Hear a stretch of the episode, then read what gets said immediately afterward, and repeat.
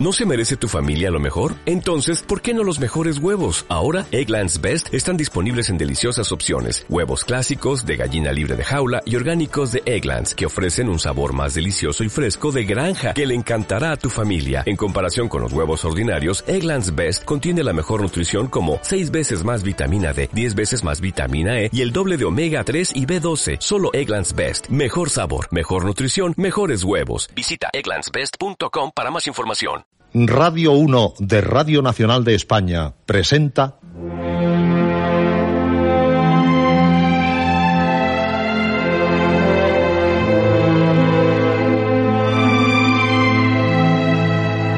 Historias.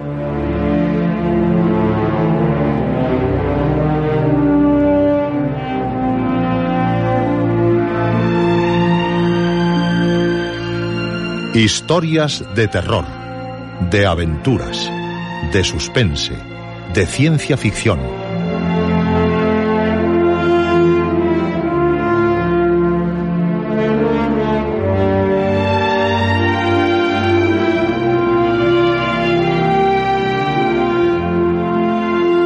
Un programa escrito y dirigido por Juan José Plans. Esta noche el juego de los niños, cuarta parte.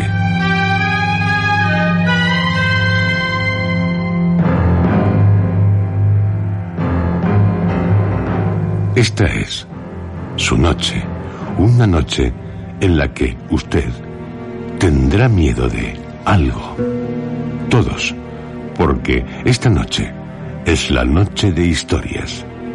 Y la historia que viviremos es sobrecogedora.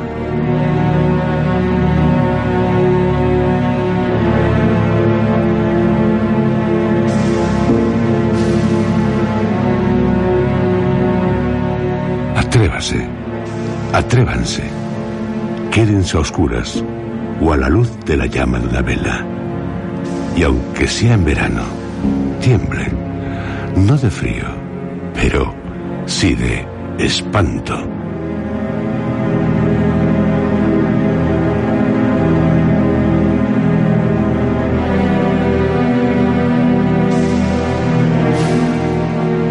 En una isla, la isla de Ta, se juega a algo terrible.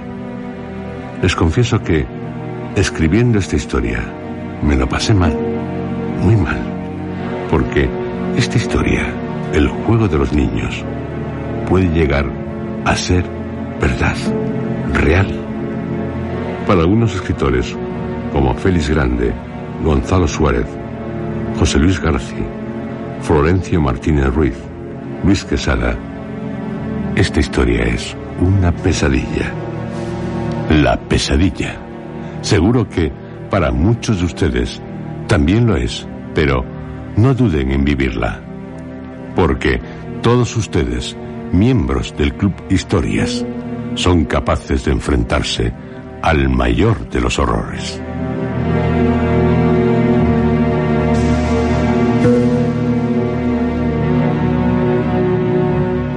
Según la metí.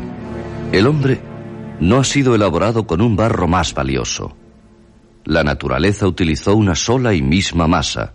Solo varió el fermento. El hombre, un producto cualquiera de la naturaleza, pero su cerebro anida una mente, una mente capaz de crear, pero también de destruir. En la isla, silencio y tan solo una gaviota muerta. ¿Dónde están sus habitantes? Malco, escritor de cuentos para niños, y su esposa Nona, embarazada, han llegado a ella con la idea de descansar en lo que suponían un idílico lugar. Pero cada minuto que pasa están más angustiados, más aterrados. Algo intuyen, les amenaza, algo horrible, siniestro. ¿Qué ocurre? Usted, si sigue con ellos en la isla de Ta, lo llegará a saber, para su horror. Atrévase. Ellos están en una fonda.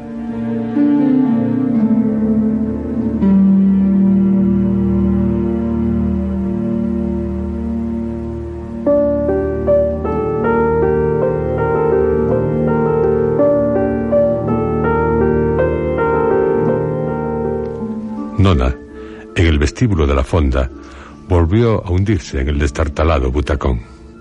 Si de algo se alegraba, es de que David y Esther no estuvieran allí, en la isla. No quería ni imaginarse la reacción de sus hijos al ver cómo un niño golpeaba a un anciano. Tampoco ella sabía lo que hubiera hecho de estar ellos en la isla. Lo único que deseaba era irse de Ta, cuanto antes, pero comprendía las razones de Malco. Su marido no solamente pensaba en ellos, sino también en los demás. Algo muy noble por su parte. Acabó estando de acuerdo con él pero rogaba por la aparición de alguna persona. Puso las manos sobre su vientre. Algo, con ganas de vivir, se movía dentro de él.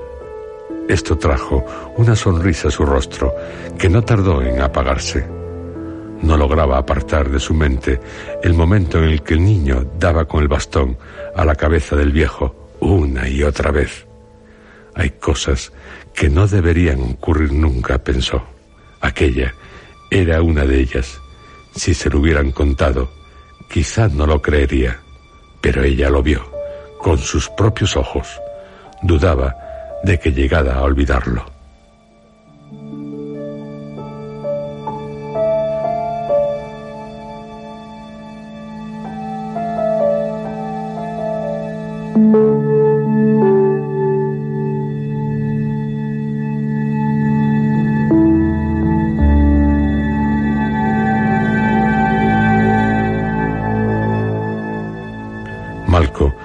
Había quedado a la puerta de la fonda, una vez corrido el cerrojo, como si temiera que el muchacho pudiera aparecer por cualquier parte.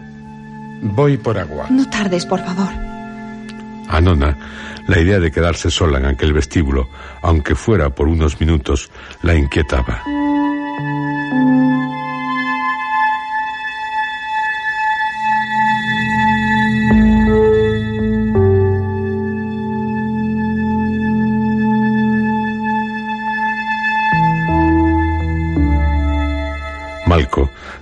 Recorrer un pequeño pasillo, entró en la cocina. Allí, en medio de una mesa, estaba un cordero decapitado y a medio de despellejar. La sangre del animal, que llegaba en ríos ya secos hasta el suelo, le dio náuseas. Procuró evitar la visión de aquel cordero, abandonado allí como si alguien se hubiera ido con prisas. Mientras dejaba correr el agua, recordó que había pegado a un niño cosa que nunca se atreviera a hacer, ni cuando sus hijos eran capaces de las más grandes travesuras. Pero ese niño es realmente un niño. No sé.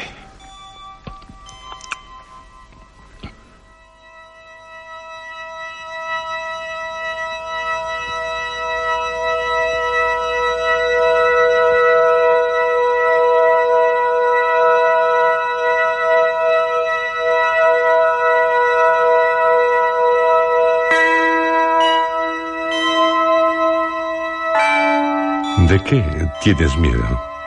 Y el osito Pilgrim respondió al ratoncito, a su amigo Keaton, de lo absurdo. Era una frase suya. Se dio cuenta de que, en muchas ocasiones, como en aquella, hacía decir al osito Pilgrim, su personaje más popular, sus propios pensamientos. Efectivamente, si existía algo que le atemorizara, era lo que no lograba comprender. Por eso, en el fondo, intuía que empezaba a sentir miedo. No había otra palabra que mejor explicara lo que nacía en su interior, así de sencillo y a la vez así de complicado. Miedo de algo. Y llenó otro vaso. El agua era lo que más le refrescaba. Hace calor, pero Noto como un escalofrío que me estremece todo el cuerpo. Algo me hace tener un extraño frío. Tras llenar otro vaso para Nona, huyendo su mirada del cordero decapitado, volvió al vestíbulo. Nona también bebió con avidez.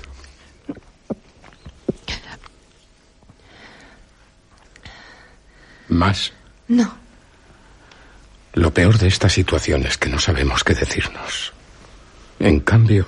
Los dos estaban seguros de que podrían estar horas hablando sobre lo mismo, pero ninguno quería despertar el tema en el otro, aunque intuían que lo sucedido no se alejara de ninguna de las mentes. Malco se acercó de nuevo a la puerta. ¿Nadie? Nadie.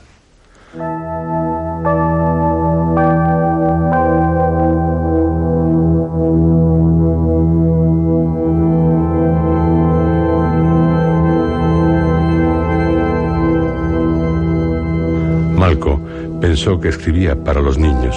En cambio, había pegado a un niño. Pero volvió a preguntarse si realmente se había enfrentado a un muchacho, a alguien igual que a su hijo David. Y se dijo que no. Se aferró a la idea de que quien golpeó al viejo hasta matarle ya no era un niño. ¿Quién será?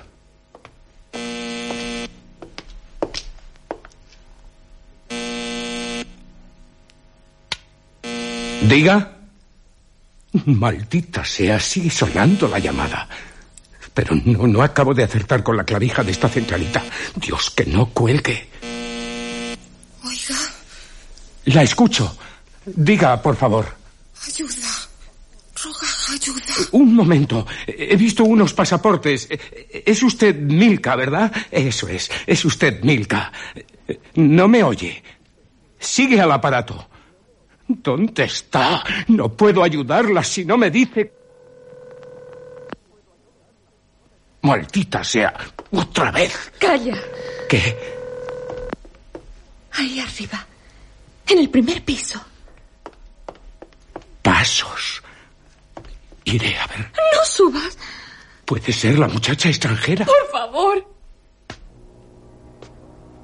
Él, sin responder, comenzó a subir la escalera, con cuidado de que ninguno de los peldaños crujiera. Al llegar al primer piso, se detuvo, escuchó, atento. Ningún ruido. Llegó hasta la habitación número 8, la que ocupaba el matrimonio sueco. La puerta estaba abierta, pero solo logró desplazarla unos centímetros. Había algo detrás de ella que impedía que se abriera más. Malco apoyó su cuerpo en la puerta y empujó poco a poco, dosificando sus fuerzas. Algo en el interior de la habitación parecía arrastrarse debido al movimiento de la puerta. Algo que Malco no tardó en ver. Dios mío.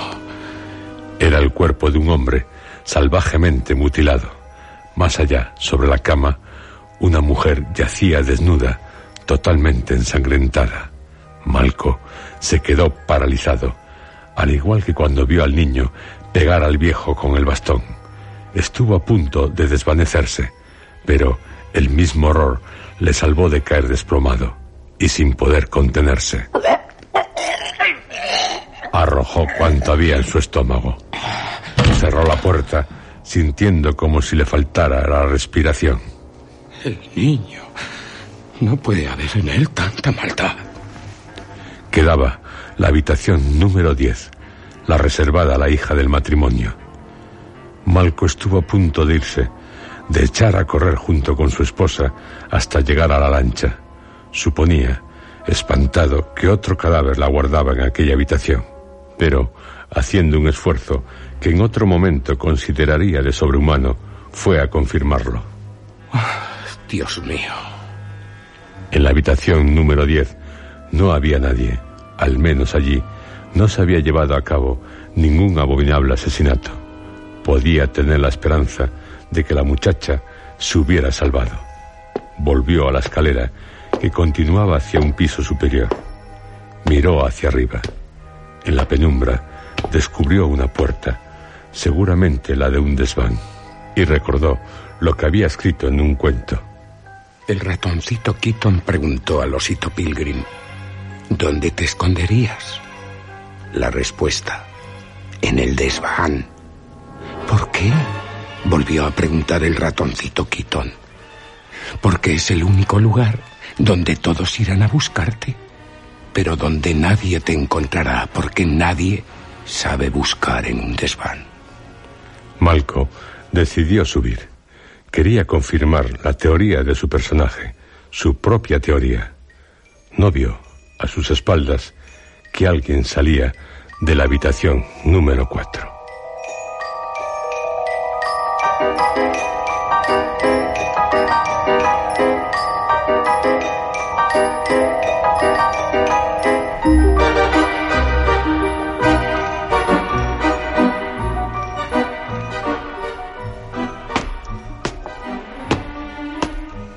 Nona oyó pasos por la escalera. ¿Malco? No hubo respuesta. Nona no se atrevió a acercarse a la escalera, ni tampoco volvió a repetir el nombre de su marido. Se quedó escuchando. Los pasos eran sigilosos, demasiado sigilosos para ser de Malco. Nona miró a su alrededor, como buscando dónde refugiarse, cuando en el descansillo de la escalera aparecieron unos pies calzados con alpargatas, inconscientemente cogió el bastón ensangrentado.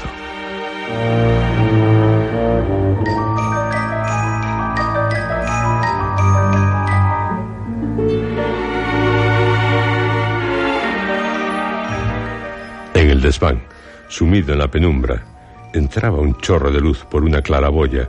Había amontonados toda clase de objetos. Malco se detuvo ante un barco encerrado en una botella.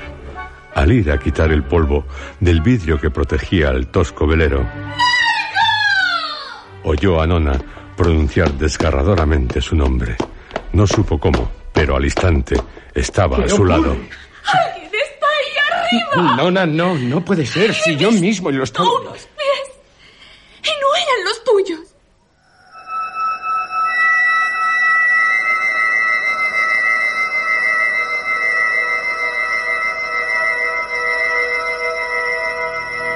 Ella temblaba.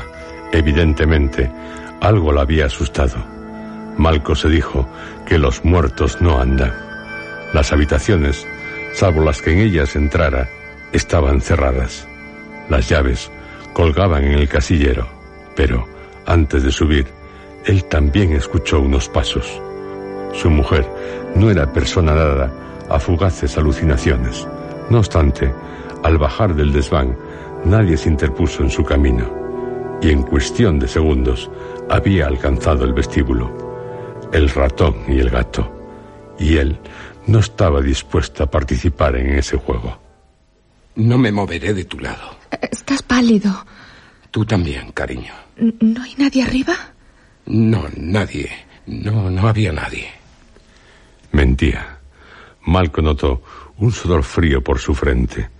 Los cadáveres que descubriera en una de las habitaciones volvieron a su mente. Oh, Dios. Malco, yo no te creo. Ya no te creo. Vámonos. Pero el, el niño... Tengo miedo. ¿De él? Y de ti. ¿De mí? Le matarían. ¿Por qué habría de matarle, Nona? Yo, yo no soy un asesino. En caso de que no hubiera otra solución, estoy segura de que lo harías. No me digas que no, Malco. Antes lo vi reflejado en tus ojos. Y no quiero. Ese niño será un monstruo, pero es un niño. Como nuestros hijos. Como David. Como Esther. Nona, ya te lo he dicho. No soy un asesino. No quiero hacer daño a nadie. Ni a ese niño, pero tuve... Tuve que defenderme. Defendernos. Creo que él sí nos hubiera matado. Hubo un pesado silencio. Evitaban mirarse. Nona se mordía las uñas. Hacía años que no se las mordía. Malco tenía la vista puesta en las aspas de un ventilador adosado al techo. No funcionaba. En la isla hacía mucho calor por el día y bastante frío por la noche. Si se hubieran ido de día tan precipitadamente como suponían, los ventiladores los habrían encontrado funcionando. Esa fue la conclusión de Malco. Malco, ¿has oído? Calla. Alguien baja por las escaleras. Calla. Malco cogió el bastón, lo aferró, no sin asco por aquella sangre ya seca que tenía en el mango, dispuesto a defenderse. Todos sus músculos se tensaron. No sabía a lo que tenía que enfrentarse, pero, fuera lo que fuera, no le sorprendería. Aparecieron unos pies. Malco. Es. es un hombre.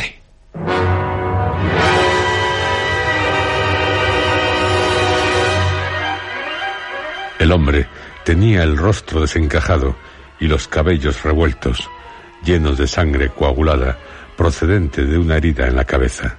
Su camisa, desgarrada por varias partes, dejaba ver incontables moratones en sus brazos y en el pecho. El hombre, al llegar al vestíbulo, con la mirada fija en la calle, se acercó a la puerta. ¿Dónde estáis? ¿Dónde, malditos?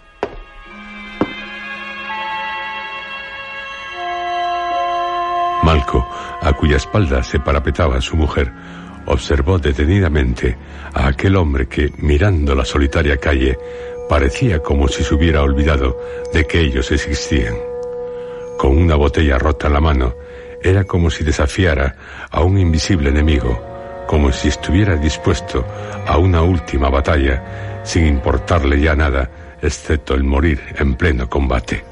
¿Quién es usted? El hombre se volvió rápido, como un felino. La pregunta de Malco le había hecho reaccionar ante una realidad que olvidara por unos instantes. Tenía expresión de temor y de amenaza. Malco intuyó que, al menor movimiento que ellos hicieran, aquel hombre intentaría despedazarles con el lacerante vidrio roto de la botella. El hombre los miró fijamente, como pretendiendo descubrir algo en ellos, como si le ocultaran lo que ni Malco ni Nona ni tan siquiera podían imaginar. ¿Y ustedes? Nosotros. Son como ellos. ¿Como quiénes? Como esos demonios. El hombre, levantando el brazo, señaló hacia la calle. Malco miró hacia donde indicara. No había nadie. La calle estaba desierta. Quizá el hombre viera a alguien gracias a su imaginación. Quizá viera más que ellos, que su mirada penetrara a través de las paredes. Nona pensó que tenían ante ellos a un demente. La locura parecía reinar en la isla. Malco, queriendo ganar su confianza, logró una débil sonrisa. Dio a entender, con su expresión, que no le comprendía. El hombre se les encaró. Era como si estuviera obsesionado por una idea, una idea fija. No, no han podido escapar. Yo sí, pero nadie más. Nadie excepto yo. Ustedes tienen que ser como Tengo que dar fin a esta situación absurda. No podemos permanecer celando unos de otros para siempre. esto. Y vale por mil cuchillos. Señor, ¡No se muevan! señor, nosotros, nosotros no pretendemos hacerle ningún daño. ¿Debo creerles? Pero, ¿y usted?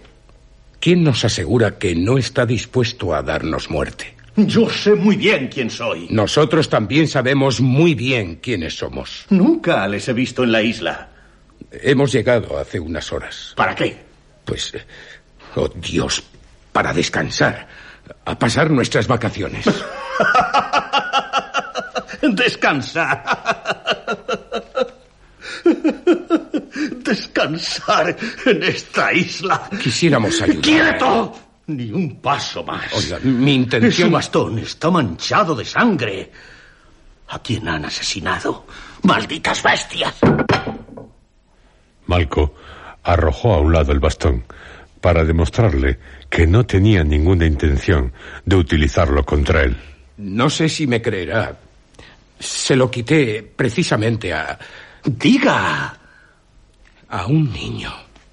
Un niño.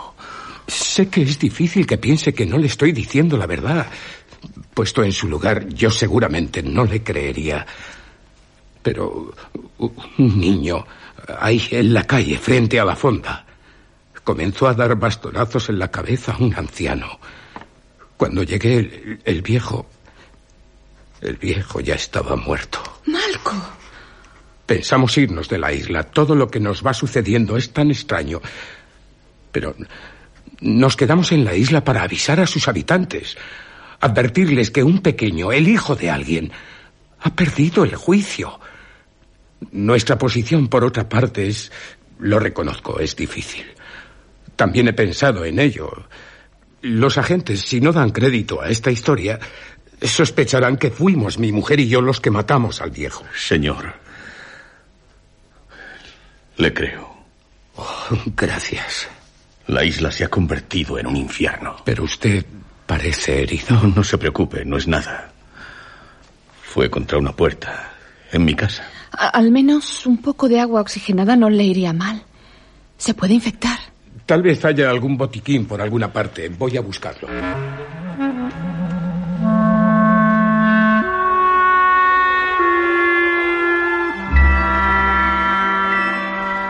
El hombre acabó sentándose en un botacón.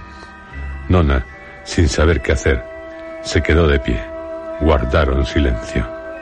Malco, tras buscar en una habitación reservada para un sencillo despacho, seguramente donde el dueño de la fonda se sentía más importante, a juzgar por la cantidad de fotografías que había del establecimiento, en las que estaba siempre presente un hombre de abultado vientre, pasó a un cuarto de baño que quedaba frente a tal habitación. Colgado de una pared, un manoseado botiquín. En él, muchos frascos, pero casi todos vacíos. Un paquete de algodones, un rollo de esparadrapo y algo de agua oxigenada en una botella que en su día fuera de cerveza. Algo es algo. Malco descolgó el pequeño botiquín en el que la cruz roja apenas era visible. Iba a salir del cuarto de baño cuando reparó en el lavabo. Había sangre en él, también en el espejo, como si alguien se hubiera lavado alegremente, salpicando a su alrededor. Unas gotas de sangre en el suelo llegaban hasta la ducha que tenía echada la cortina. Oh, no. Malco se acercó a la cortina, pero no la descorrió. Sabía lo que iba a encontrar tras ella. No quería sentir un nuevo escalofrío de horror, pero pensó en la muchacha y apretando los músculos de su cara, descorrió la cortina.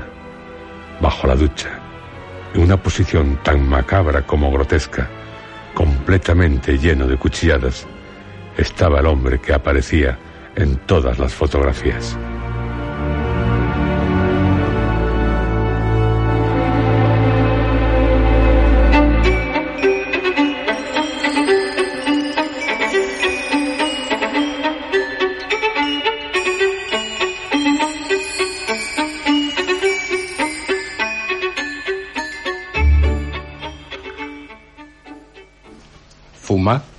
Gracias. Yo le lavaré la herida. Como quiera. ¿Y bien? ¿Qué está sucediendo en la isla? ¿No lo saben? No. Eh, Solo hemos visto a unos niños.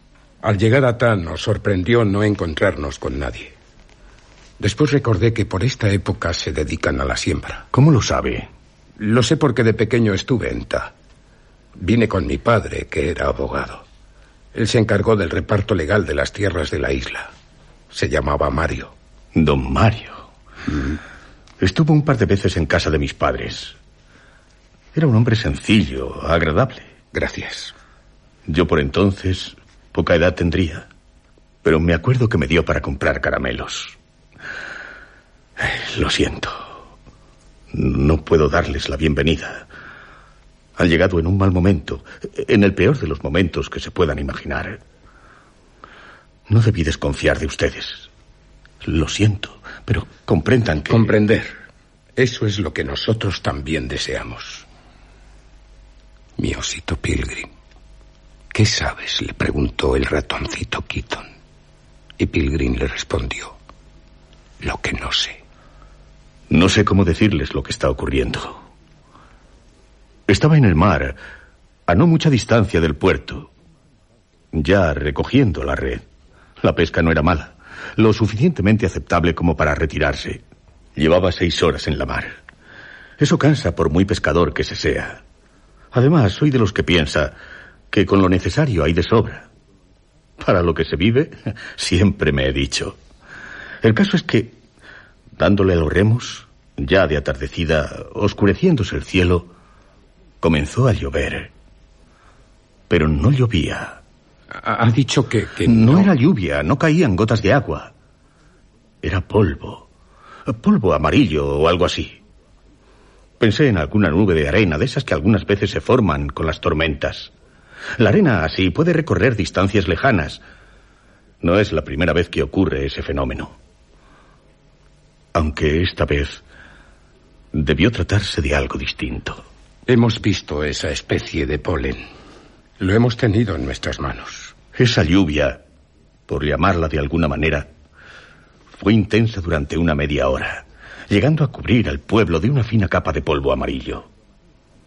Cuando amarré la lancha al puerto, un amigo se me acercó para comentarme en tono festivo que en la isla éramos tan originales que nevaba en verano y de color amarillo. Algo hablamos junto con otros del asunto. Después estuvimos en el bar. El maldito que dijo que aquella lluvia era signo de mal agüero tenía razón. Porque fue espantoso. Mi mujer, mis hijos, ellos no sé dónde están. Mis hijos. Mis hijos. Tranquilícese, por favor. Eh, tal vez desee beber algo. Sí, claro, se lo traeré. ¿Qué quiere tomar si encuentro algo? Me da igual.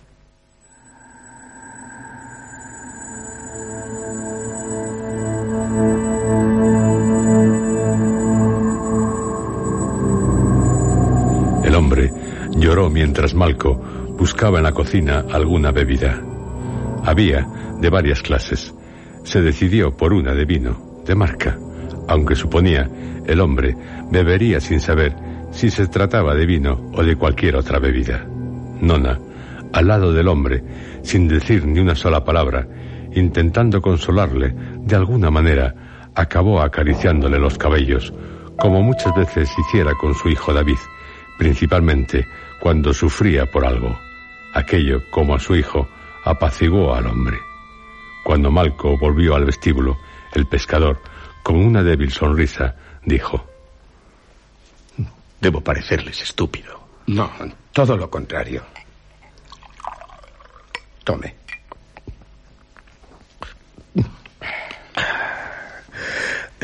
Gracias, es suficiente. ¿Nos decía? Ya. Mi mujer se encontraba en la cocina. Preparaba la cena para ella y para mí. Nuestros hijos ya se habían acostado como de costumbre. Siempre han ido pronto a la cama. Le pregunté si había visto la lluvia de polvo amarillo y me respondió que sí, sin darle ninguna importancia. Cuando cayó esa especie de polen, ella se dedicaba al baño de los niños, a la cena. Se hallaba demasiado ocupada como para preocuparse de otra cosa que no fueran sus hijos. Entonces le hablé de la pesca. Fue en ese momento cuando oímos un gran alboroto en la habitación de los pequeños. Le pregunté a mi mujer qué era aquel ruido. Ay, no sé. Tal vez se estén pegando. Ya sabes que algunas veces ¿Y por qué? Por cualquier tontería. Son niños. Y los nuestros que por inquietos no quedan. Pues... Mejor será que vayas a decirles que no se peguen. Bueno, que no tenga bien, que ir yo. Está bien. Ahora mismo. Sí. Los niños algunas veces peleaban entre ellos. Tenía la seguridad de que se trataba de eso. Mi mujer era la encargada de imponer de nuevo el orden. Yo lo hice una vez, pero se me fue la mano. Desde entonces, era ella la que regañaba a nuestros hijos. Nunca quiso pegarles.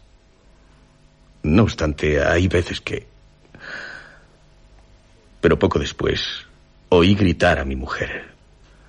Fue un grito indescriptible, espantoso.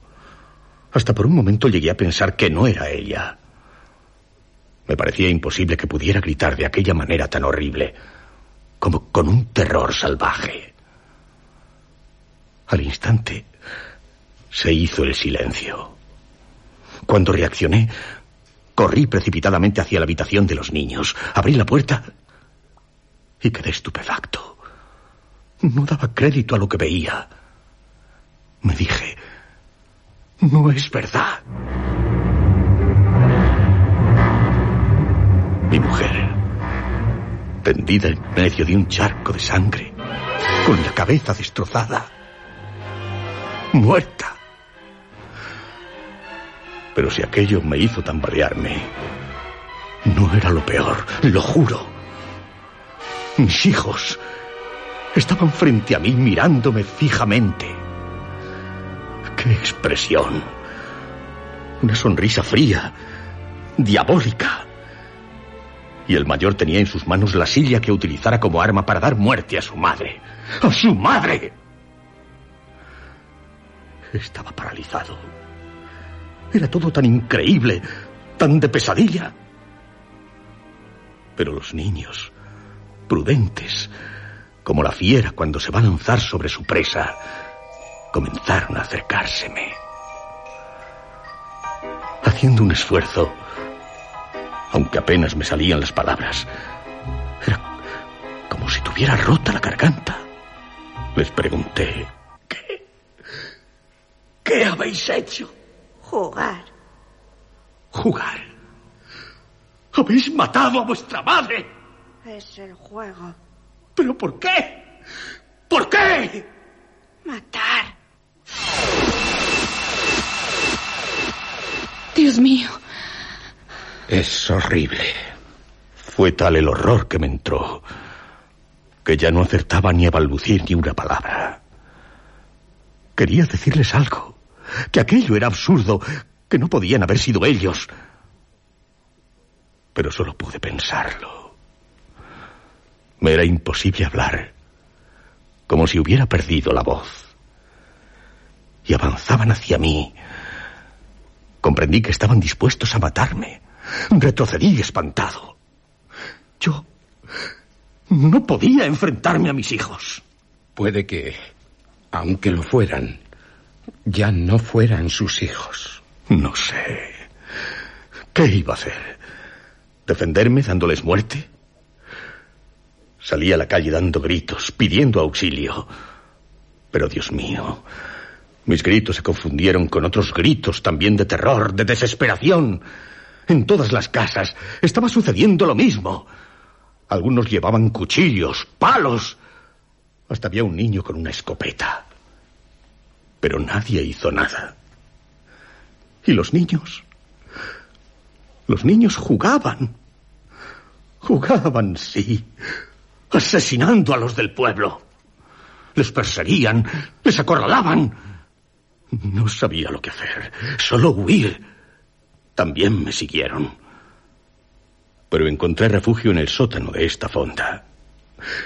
Sobrecogido, a punto de enloquecer, pasé unas horas. Unas horas eternas.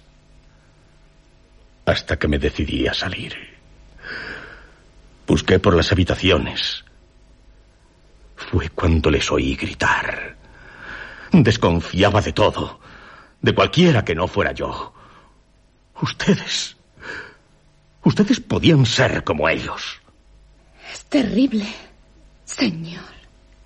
Pero ¿qué pasa en esta isla? Es monstruoso.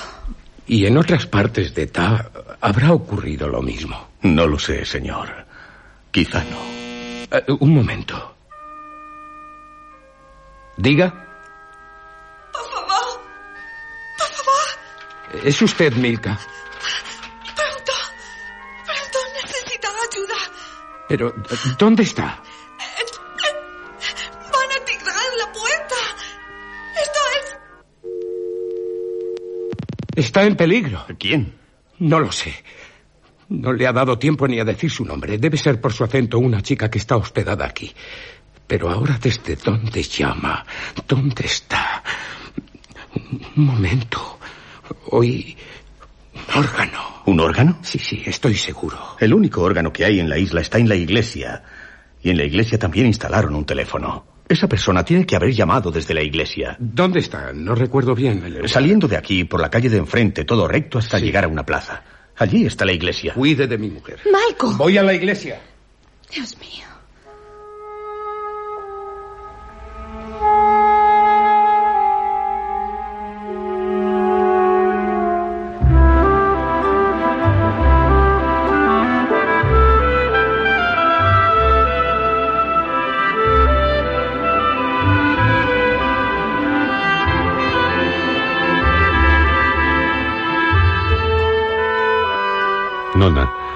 No quisiera que fuera, nunca lo hubiera retenido. Una persona estaba en peligro. Sabía que Malco haría todo lo posible por salvarla, y ella, si pudiera, también acudiría, pero temía por Malco, y podían presentarse los niños en la fonda. Aquel hombre, abatido, hundido, daría golpes de ciego, pero no se angustiaba por la suerte que ella pudiera correr, solo por Malco, por su esposo, por el padre de sus hijos y por la criatura que se agitaba en su vientre, que se movía más que nunca.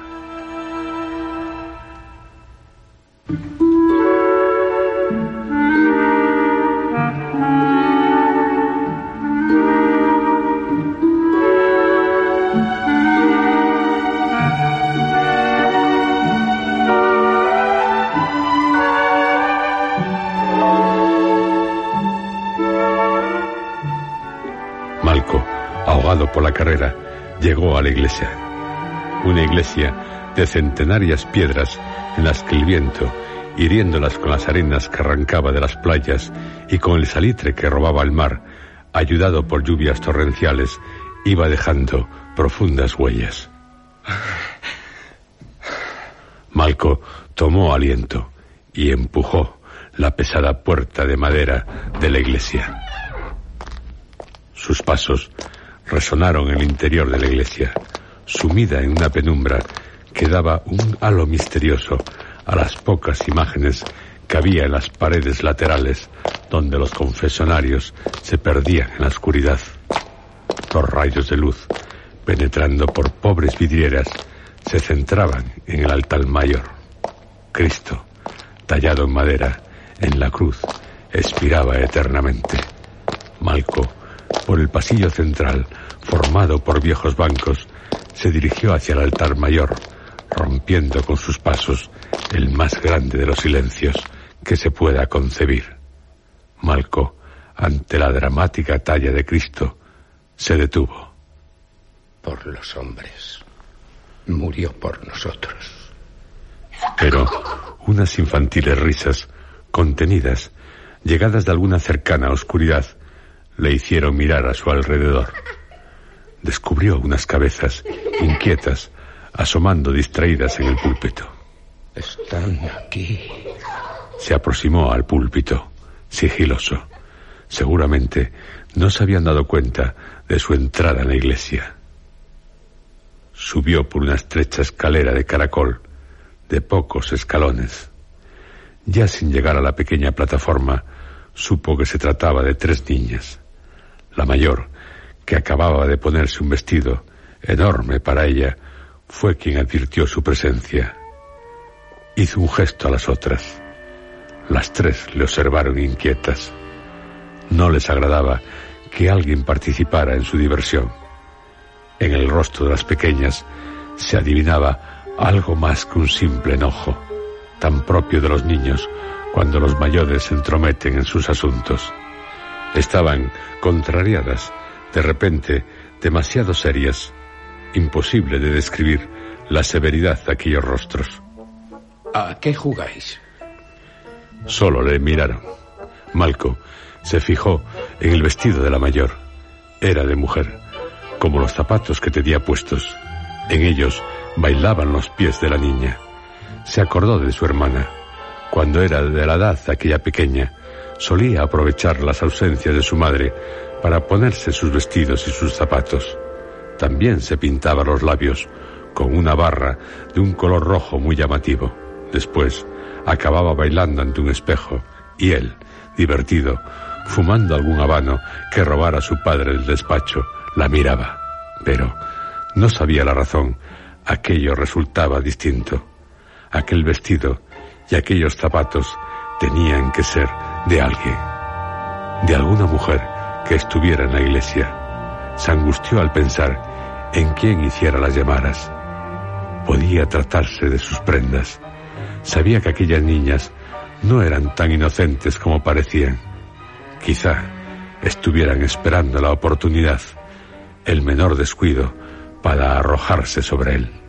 ¿Dónde está? Las tres Antes de que Malco reaccionara, bajaron precipitadamente por la escalera para irse por el pasillo central hacia la calle. Malco, sin saber cómo, tal vez porque cogiera inconscientemente el vestido, se quedó con un trozo de tela en la mano. Sangre. Él también bajó rápido del púlpito, a punto de caerse al pisar mal los escalones. La puerta de la sacristía estaba abierta, proyectándose unas sombras en ella. Alguien se hallaba en el lugar. Malco, pasando ante el altar mayor, se asomó a aquella puerta. ¿Te sorprendes? Y a la pregunta del ratoncito Quitón, respondió el osito Pilgrim. Ya no. Cinco niños se inclinaban sobre el cuerpo de una muchacha tendida en el suelo, teniendo tan solo puesto un transparente conjunto de ropa interior. ¡Fuera de aquí! Su mirada, brutal, atemorizó a los niños. Tuvo que hacer un gran esfuerzo para no emprender salvajes golpes con ellos. Los pequeños, tras mirarse unos a otros, huyeron por la puerta de la sacristía que daba a un descuidado jardín situado detrás de la iglesia. Malco se arrodilló al lado de la muchacha. No le cabía duda alguna. Se trataba de Milka. Era la chica que viera en la fotografía de uno de los pasaportes. La tomó por la nuca, levantándole con cuidado la cabeza. La muchacha tenía cerrados los ojos. Milka. No hubo respuesta. Cuando Malco volvió a reclinarla sobre el suelo, la mano con la que la tomara por la nuca estaba ensangrentada. Con una casulla cubrió el cuerpo de la muchacha. No podía hacer otra cosa. Había llegado tarde. El teléfono de la sacristía estaba descolgado. Al volver a pasar delante del altar mayor, se detuvo ante la talla de Cristo que lo presidía. Son niños. Son niños. Lo son. Son niños. Alguien, pulsando a su antojo las teclas, hacía funcionar el órgano, pero a él ya no le importaba. Es el fin. Oh, Dios mío.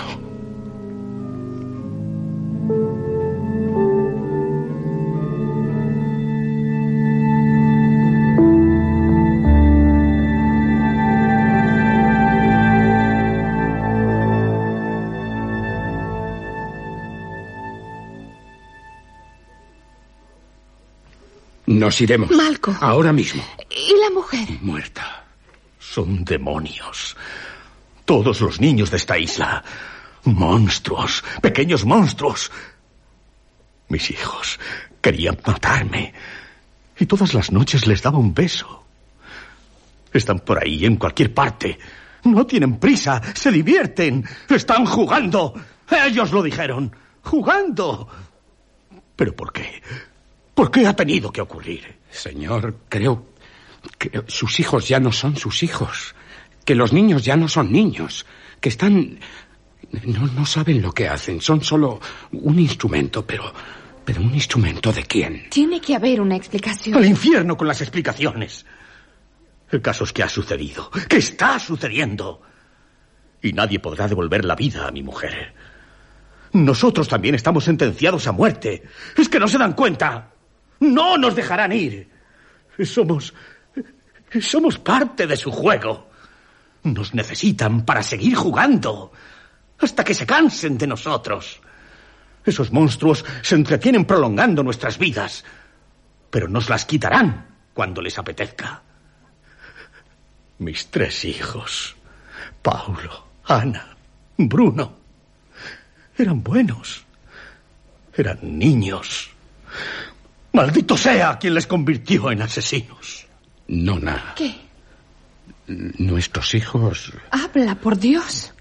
será solo aquí, en la isla.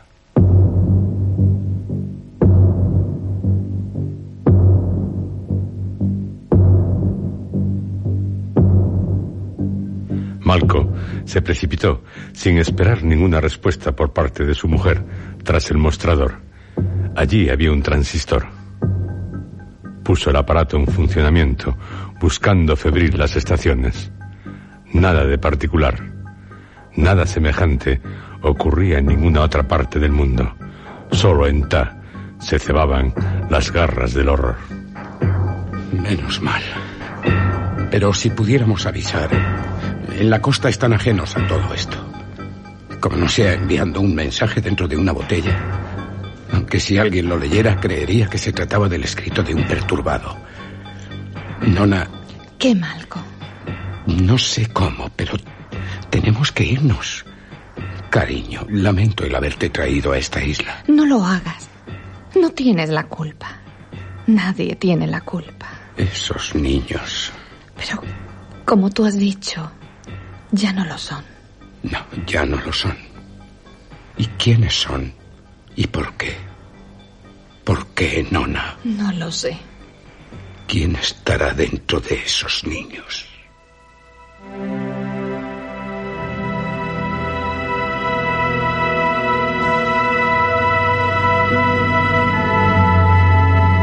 Seguro que también usted se hace las mismas preguntas.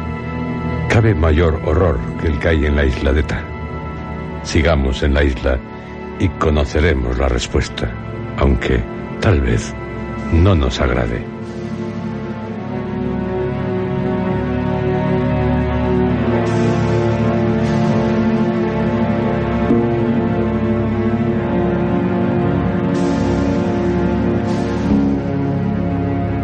Logrará conciliar el sueño, porque usted sabe que lo que ocurre en la isla de Ta puede ser real y que alguien puede estar, en verdad, jugando con usted, con todos, al final de un siglo, al final de un milenio. Y también sabe que, si juega así con nosotros, es porque nosotros tenemos la culpa. No, no resultará fácil conciliar el sueño.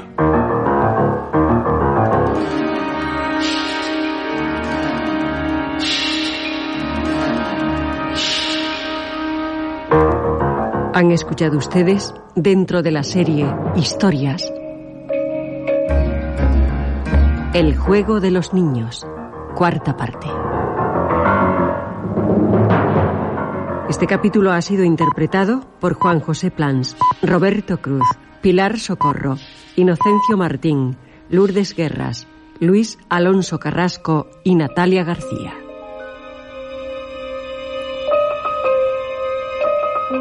Efectos especiales, Joaquín Úbeda. Realización técnica, Armando Multedo y Adolfo Abarca. Dirección, Juan José Plans.